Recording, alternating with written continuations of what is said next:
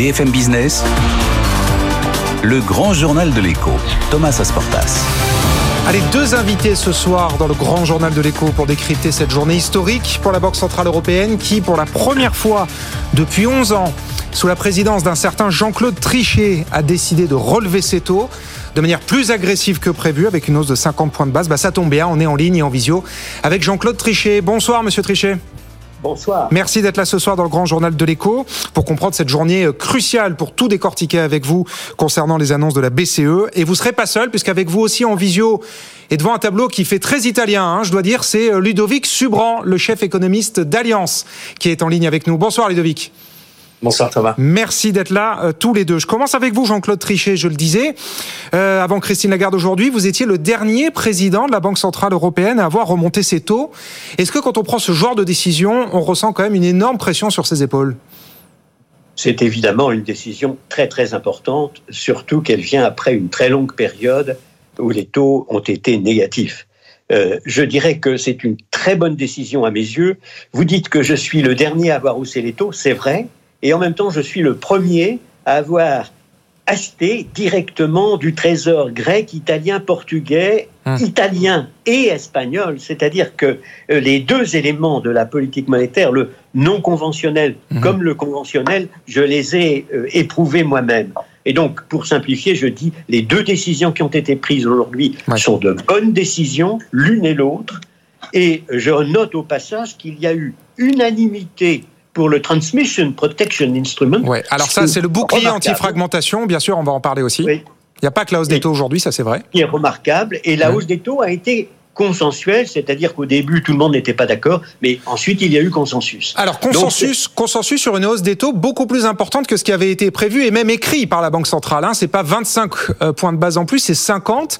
Qu'est-ce que ça change face à une inflation, Jean-Claude Trichet, qui est de 8,6 Écoutez, quand on a effectivement une inflation de 8,6%, c'est la lecture du mois de juin, et quand on a une inflation sous-jacente, quand on enlève l'énergie et les produits agricoles qui se trouvent à 4,5% environ, il est normal pour le Conseil des gouverneurs d'avoir tout pris en compte et de se dire bah, il est nécessaire que je fasse plus que ce que j'avais prévu. Je reviens dès le mois de juillet au taux zéro, hein, puisque n'oubliez pas, ce plus 0,50, ça permet simplement hmm. d'arriver, en ce qui concerne les taux d'intérêt sur les dépôts, à zéro. Euh, Ludovic Subran, je me tourne vers vous euh, maintenant. Euh, ça va marcher pour vous, cette hausse des taux? La BCE va réussir à casser l'inflation? Je ne pense pas qu'en montant les taux de même points de base, ça va euh, affaiblir le prix euh, du, du, pétrole à, à, la pompe à essence. Hein. Donc euh, il faut juste gérer un peu les attentes là-dessus. Je pense que l'idée c'était que la, la, BCE sortait de cette expérimentation naturelle de, des taux d'intérêt nominaux négatifs. Elle le fait principalement en effet pour une question de crédibilité. Il fallait qu'elle fasse ce qu'elle pouvait pour limiter euh, les risques de surchauffe en zone euro, les risques de boucle prix-salaire euh, qui, se, qui auguraient un petit peu de, des tensions qu'on voit sur le marché du travail, sur certaines économies de la zone euro. Et puis, elle elle, elle, le fait aussi pour des questions d'alignement avec les autres grandes banques centrales, notamment la Banque fédérale américaine, puisqu'on a vu l'euro au tapis. C'est aussi euh, pour éviter que le différentiel de taux d'intérêt entre les États-Unis et l'Europe ne vienne affecter un peu trop le taux de change et de manière générale la liquidité mmh. euh, dans la zone euro euh, que, que cette décision a été prise. Mais ça ne va pas résoudre euh, l'inflation énergétique ou l'inflation alimentaire euh, qui sont dus principalement à des chocs d'offres négatifs, des chocs d'offres, euh, hum. des, des, chocs importés d'inflation. Pour ça, il y a un ensemble d'autres politiques publiques à mettre en œuvre, mais certainement, c'était le bon moment pour la BCE de faire ce qui est dans son mandat primaire, c'est-à-dire assurer la stabilité des prix, et donc faire ce qu'elle pouvait pour le faire. La vraie question, c'est est-ce qu'elle va pouvoir continuer d'augmenter les taux avant que le, la décélération de croissance vienne frapper la zone euro. Et ça, c'est un peu difficile. Aujourd'hui, les marchés s'attendent déjà à ce qu'elle fasse 60 mmh. points de base pour le meeting de septembre. Donc, vous voyez, donc on est un peu dans une course à l'échalote. Il va falloir voir si conditions euh, de croissance tiennent vers. Euh, Alors juste, Ludovic Subran, vous parliez d'un mot important, vous avez employé le mot de crédibilité. Et on peut se poser quand même la question aujourd'hui, dans le sens où euh, la Banque centrale s'était engagée oralement et à l'écrit à relever ses taux de 25 points. Finalement, elle fait 50. Est-ce qu'il n'y a pas quand même un problème de communication, d'anticipation de ce que va faire justement la Banque centrale européenne? Quand, finalement, quand finalement la Banque centrale fait autre chose que ce qu'elle avait dit? Oui, alors c'est, ça questionne en effet cette idée de ce qu'on appelle en français la forward guidance, c'est-à-dire le, le fait que la Banque centrale annonce un peu ce qu'elle va faire, communique proactivement ce qu'elle fait. Mhm. On est dans une situation un peu exceptionnelle. Euh, et donc, euh, c'est vrai que les chiffres d'inflation qui arrivent euh, conditionnent aussi la magnitude de la montée des, des taux d'intérêt, ce qui se passe aussi de l'autre côté de l'Atlantique. Et donc, c'est vrai qu'on est un peu sur la fin de cette idée qu'on pouvait annoncer. Ça fait deux, trois fois que le, le, Conseil des gouverneurs de la, de la Banque européenne doit revenir sur ce qu'ils ont dit à la, à la session d'avant. Et c'est un peu parce que la situation est exceptionnelle. Je ne crois pas que ça questionne sa crédibilité. Ce qui aurait questionné sa crédibilité, c'est qu'elle ne fasse rien. Euh, face à euh, une inflation galopante. Le gouverneur Trichet le rappelait à l'instant. Euh, Jean-Claude Trichet, très clairement, le fait d'être offensif, comme la Banque centrale l'a été aujourd'hui, ça envoie le signal que l'inflation est l'ennemi public numéro un. Pardon pour l'expression, mais vraiment la priorité des priorités aujourd'hui pour la Banque centrale européenne devant tout le reste. Je crois qu'il faut bien comprendre, M. Subran l'a dit il y a un instant, il ne s'agit pas évidemment de faire en sorte que nous soyons à 2% euh, à la fin de cette année ou à la fin de l'année prochaine. Euh, en réalité, ce qu'il s'agit de faire, c'est d'empêcher les anticipations d'inflation future de faire déraper complètement tout un ensemble d'autres prix qui ne sont pas simplement les prix de l'énergie ou éventuellement les prix agricoles. Et donc c'est ça qui compte, c'est d'empêcher les effets de second tour, comme on dit, et notamment la spirale prix-salaire, parce que si elle s'enclenche, alors vous avez de l'inflation solidement installée pour longtemps. Donc l'objectif aux États-Unis, comme chez nous, c'est de faire en sorte que la Banque centrale soit suffisamment crédible pour que tout le monde comprenne qu'il faut dans une perspective de moyen terme, disons à 3 ans, 4 ans, on aura une inflation de 2% et aucun raisonnement économique, et pas plus ceux, si vous voulez, des entreprises que ceux des syndicats ou des employés, ne doivent tenir compte d'une inflation qui serait durablement élevée, parce que ça, c'est la recette pour une récession réellement tragique à l'horizon. Hmm. On a déjà vu ça aux États-Unis avec la période de Paul Volcker qui a dû reprendre les choses en main et monter les taux d'intérêt dans des conditions extraordinaires.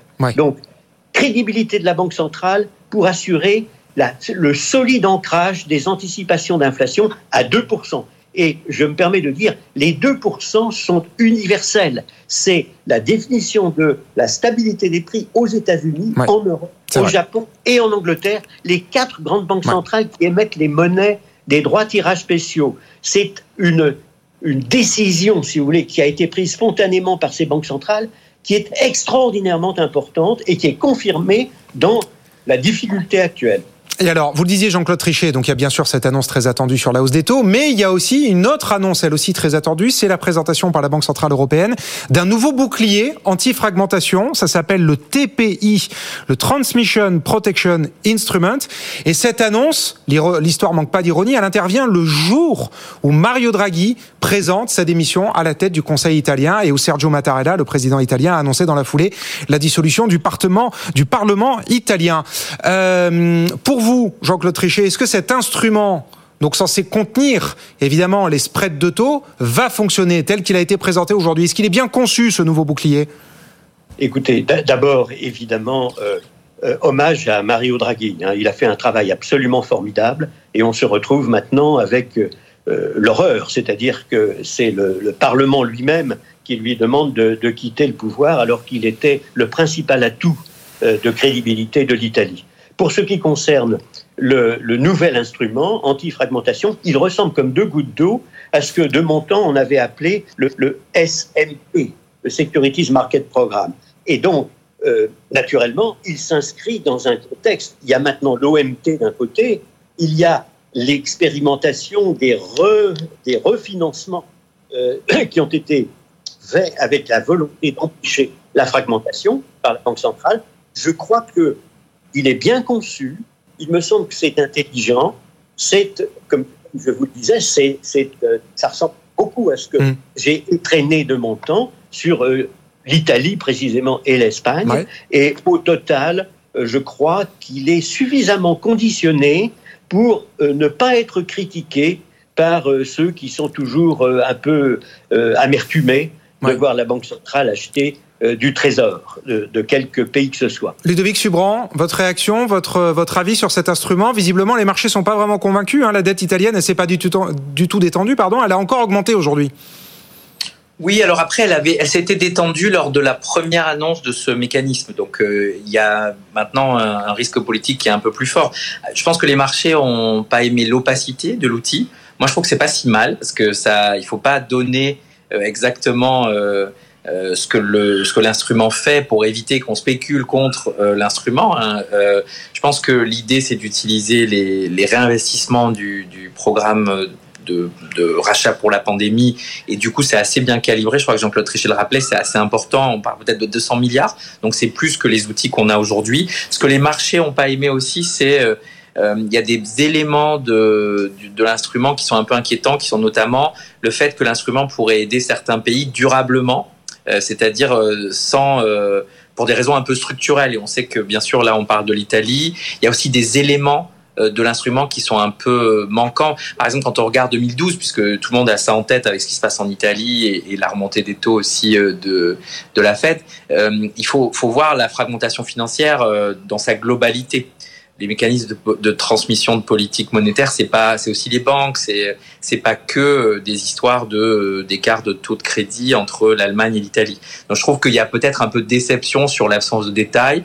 Je, je, je crois aussi qu'il y a un peu de d'inquiétude sur euh, l'indépendance de la banque centrale avec cet outil Est-ce que est-ce qu'on est dans la légalité? Vous savez qu'en mmh. Allemagne, c'est un donc il y a peut-être des petits détails à régler, il y a des principes forts. Moi je pense que l'outil était nécessaire, je pense mhm. qu'il répond aux besoins. Un choc de taux d'intérêt, c'est pas que l'Italie, c'est aussi tous les pays qui ont en effet des problèmes de consolidation de leur trajectoire budgétaire, mais il manque un peu aussi la partie budgétaire, c'est-à-dire que on attend toujours des nouvelles sur les règles budgétaires, on attend toujours des nouvelles sur euh, la suite de l'outil de mutualisation des dettes de l'Europe. Euh, donc il y a des petits éléments qui manquent pour que cet outil soit pleinement efficace et, mm. euh, performatif dans l'annonce. Euh, mais je trouve que il, fait le job, c'est-à-dire que personne aujourd'hui ne va questionner une sortie de l'Italie, un risque de redénomination de la dette italienne. Mhm. Et ça, c'est ce qui est essentiel dans la situation dans laquelle on est aujourd'hui. Jean-Claude Trichet, euh, vous rendiez hommage à votre successeur à la BCE, euh, Mario Draghi, qui depuis donc a pris pendant 17 mois la tête de l'Italie, du Conseil italien. Vous qui dirigez la BCE pendant la crise des dettes souveraines, ce qui se passe en ce moment en Italie, pour vous, c'est ça présente un risque systémique pour l'euro ou on n'en est pas là? Euh, un, élément de, très important, l'OMT existe toujours. Donc s'il y avait un risque majeur de dénomination, un risque majeur, disons clairement, de spéculation effrénée. Hum. L'OMT existe toujours. Hein.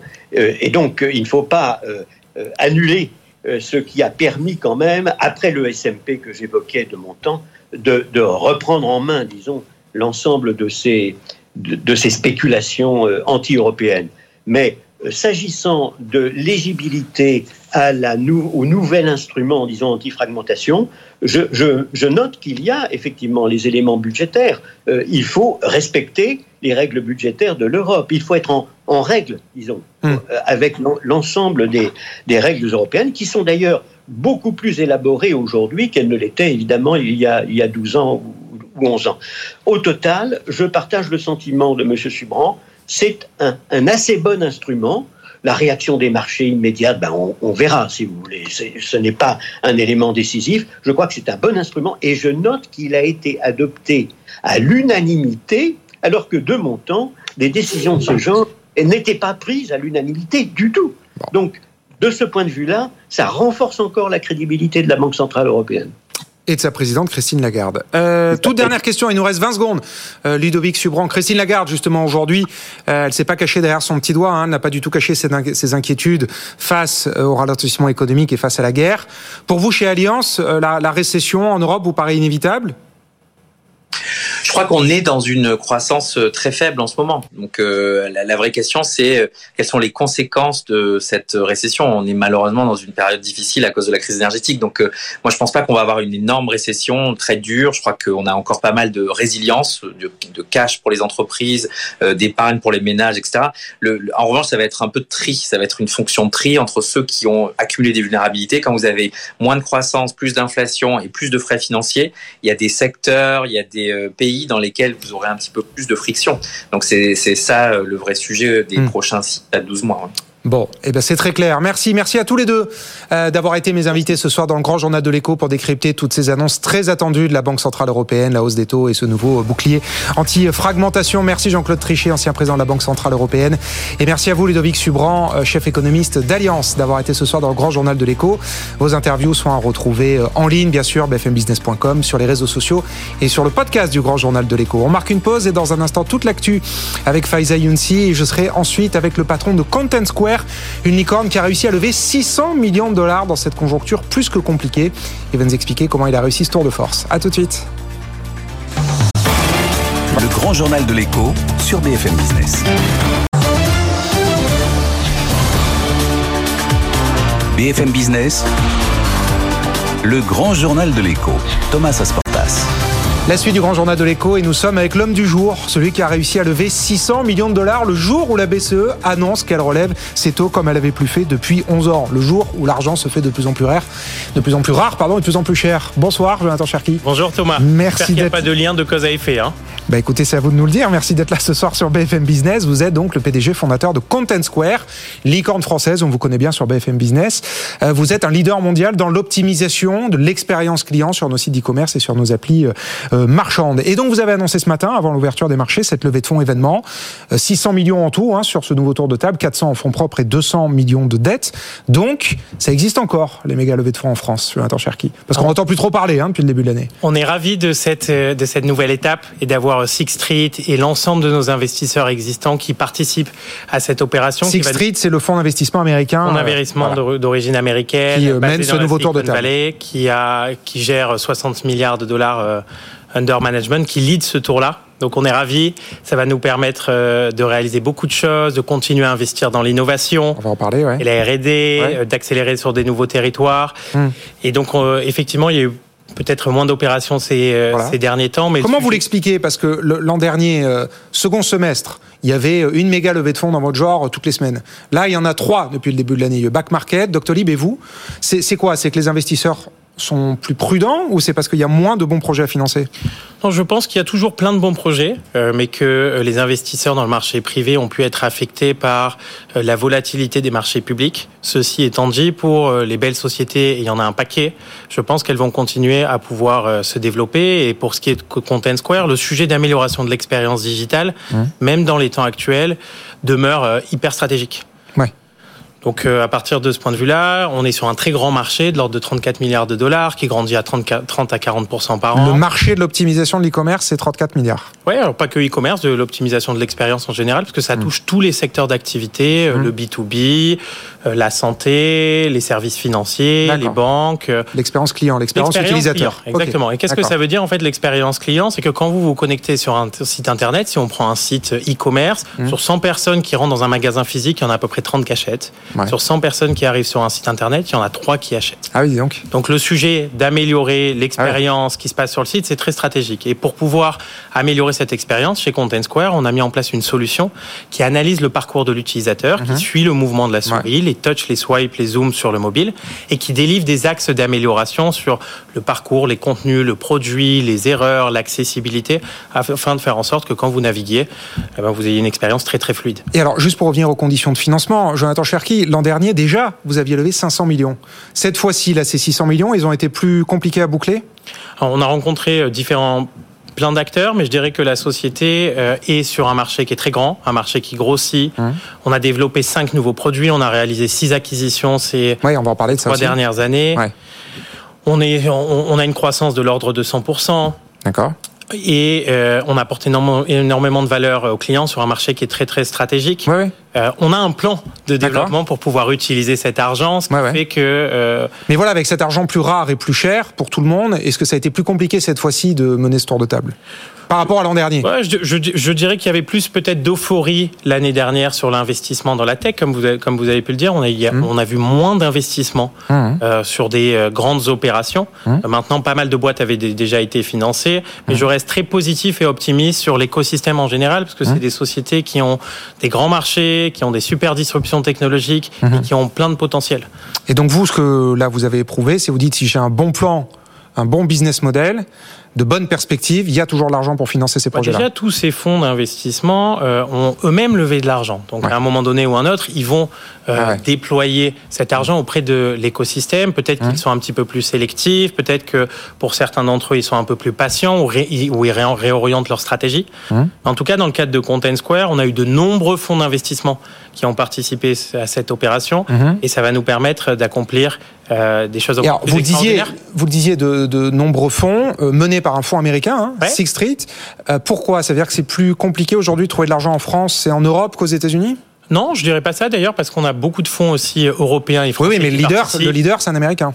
On a à chaque tour de financement, on a eu des, des, des leaders de différents horizons. Le tour précédent a été mené pour, euh, par SoftBank, fonds d'origine Tout asiatique. à fait. Euh, Les fonds pré- précédents, soit par des fonds américains, soit par des fonds français, européens. Donc là, il y On a, ça envoie pas un signal particulier, ça, le fait que ce soit un fonds américain qui mène le tour de table. Non, d'autant plus ça veut pas dire qu'on trouve plus facilement de l'argent là-bas qu'ici. Non, et d'ailleurs, je trouve que récemment, on a vu beaucoup d'expansion et de développement des fonds français et européens. Mmh. Je reste très positif même sur l'écosystème de financement en France et, euh, et en Europe. Des acteurs comme euh, Euraseo, Ouais, comme sûr. la BPI. Ouais, ils sont à votre tour de qui table, Euraseo. Qui participent encore à ce tour Qui de suivent, financement. ouais, qui suivent. Exactement.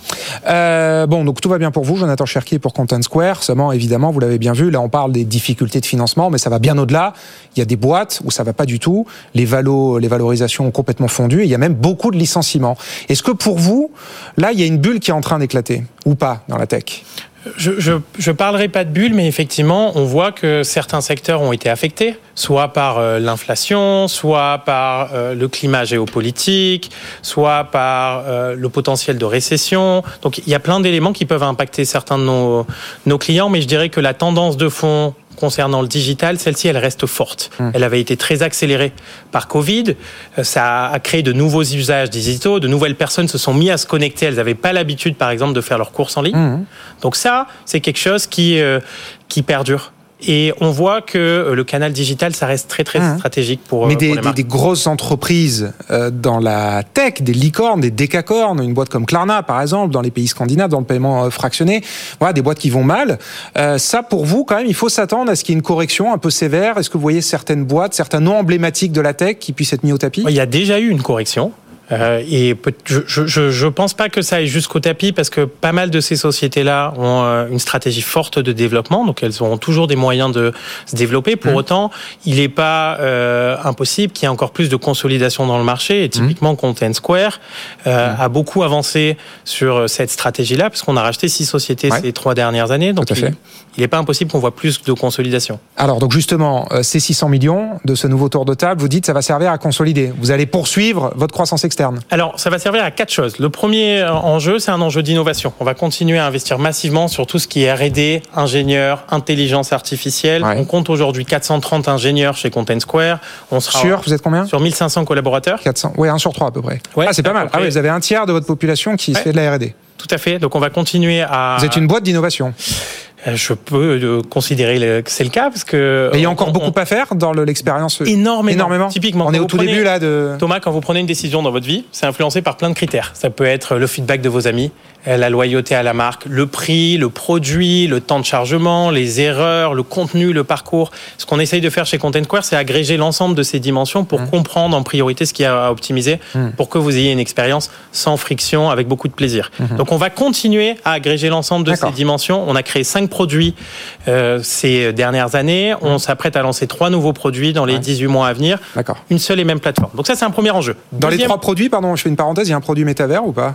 Vous croyez à ça C'est le- c'est l'e-commerce de demain, le Bah, c'est typiquement, c'est des bonnes questions parce que quand on échange avec nos clients, euh, c'est une des réflexions qu'ils peuvent avoir, à, à savoir sur quel marché il faut aller se développer. Est-ce que le e-commerce va grandir sur les réseaux sociaux? Est-ce qu'il va grandir sur le Web 3 ou le, Ouais. le métaverse? Et, et on a typiquement à un moment donné un rôle à jouer pour comprendre quelle est l'expérience. Est-ce que c'est Mais vous, vous dites quoi alors justement le métavers? C'est Nous, on vrai? mesure. Donc, euh, à un moment donné, on va se mettre à mesurer plus précisément ce marché-là pour voir si euh, c'est un bull market ou un bullshit market, euh, si on peut dire ainsi. Ah ouais. Euh, mais en tout cas, il semble être, ça semble être un très très grand marché. Comme Ouais. à un moment donné, on avait parlé de la voie qui pouvait être un potentiel marché transactionnel. Ouais, ouais. s'est moins transformé en marché transactionnel. Peut-être Mmh. que ça sera le cas sur le métaverse. Bon. On suivra ça de près. Le deuxième enjeu après l'innovation, c'est l'internationalisation. Mmh. Donc on va continuer à, à renforcer. Ce que vous me disiez pendant la pub, vous vivez à New York, donc vos marchés c'est Europe, États-Unis. Nos gros marchés sont Europe, États-Unis, mais on est en train d'accélérer sur le marché asiatique. On a des équipes en Australie, en Nouvelle-Zélande, à Singapour, à Tokyo. On a un ah bureau à Tokyo. Ah, une cinquantaine de clients au Japon. Euh, on va accélérer également côté Middle East. Vous êtes une licorne multinationale. Donc on a un vrai enjeu à se développer globalement. En tout cas, on a pour ambition de créer l'une des plus grandes boîtes de software du monde et l'une des plus belles, l'une des plus impactantes. Et c'est notre troisième enjeu, c'est de renforcer l'impact. L'impact, ça passe par développer des sujets qui nous tiennent à cœur, comme le développement et le respect de la vie privée. C'est pour ça qu'on a créé d'ailleurs récemment une solution qui fonctionne sans cookies. Le deuxième enjeu, c'est l'accessibilité numérique aveugles, dyslexiques, personnes âgées, malentendants ont des problèmes d'accessibilité en ligne. Il y a eu beaucoup d'efforts dans le monde physique, pas assez dans le monde digital. Mmh. Il y a à peu près un milliard de personnes sur Terre qui ont du mal à accéder à ces contenus. Ah On a créé une fondation, la Content Square Foundation, pour améliorer l'accessibilité numérique. Mmh. Et euh, je dirais l'autre enjeu, c'est le développement durable, qui fait partie aussi des éléments euh, euh, stratégiques pour nous. Donc on a, on a pour ambition d'être là dans les 20 à 30 prochaines, années et d'avoir un impact fort. Et alors, donc, il nous reste une minute, Jonathan Cherki, avec ces 600 millions, vous nous avez expliqué la feuille de route. À quoi va servir cet argent? Le coup d'après, c'est quoi? C'est encore une levée de fonds? C'est euh, l'IPO, comme l'a fait euh, Deezer tout récemment, même si c'est compliqué, ou Believe à l'automne dernier. C'est revendre la boîte. Il y a Swile, hein, une autre très belle licorne là, qui euh, se revend à BPCE. C'est quoi la suite pour vous? Alors l'IPO, ça sera vraisemblablement un chemin dans l'étape de Content Square. Et Content Square n'a pas vos vocations à être vendu. Je prends énormément de plaisir tous les jours. On a beaucoup de choses à réaliser avec. le patron de Swile me dit la même chose, hein, mais, bon. En tout cas, ce que je peux vous dire, c'est qu'il va falloir me supporter au moins pendant 20 à 30 ans. et j'espère que Content Square restera ma seule et unique entreprise. Ok. Euh, ah, c'est chouette. D'accord. Donc euh, il n'y a pas d'exit à attendre. Et de d'accord, mais donc une IP, une introduction en bourse plus ou moins court terme?